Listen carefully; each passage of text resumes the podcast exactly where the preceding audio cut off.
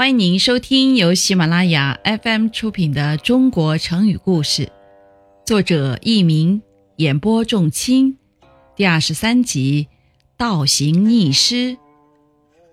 春秋时期，楚国有个人名叫伍奢，他有两个儿子，大儿子叫伍尚，小儿子叫伍员。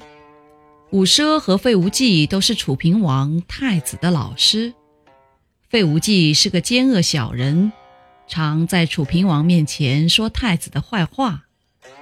楚平王听信谗言，把太子派到边境做官，让他远离自己。后来费无忌又诬陷太子阴谋反叛，楚平王听了非常生气，又派人去杀太子。太子得到秘密通知后，就逃往宋国去了。伍奢去为太子说情，楚平王又把伍奢抓起来，关进了监狱。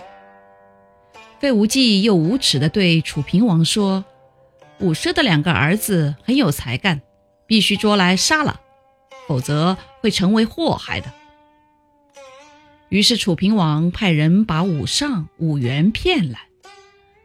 伍员识破了这场骗局，并在他人的帮助下逃往了宋国，最后到了吴国。他为了借吴国的兵力替自己报仇，就帮助吴王阖闾夺取了王位。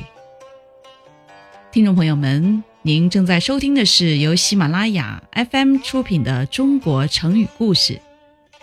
后来，伍员同吴王阖闾领兵进攻楚国。打进了楚国的国都，这时楚平王已死，伍员便把他的坟墓挖开，用鞭子狠狠地把楚平王的尸体抽了三百下。伍员的好友申包胥写信责备他太过分了。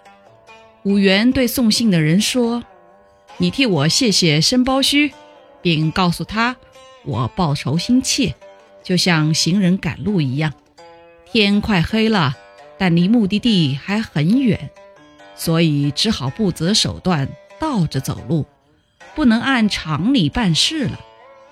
原文是：无日暮途远，无故倒行而逆施之。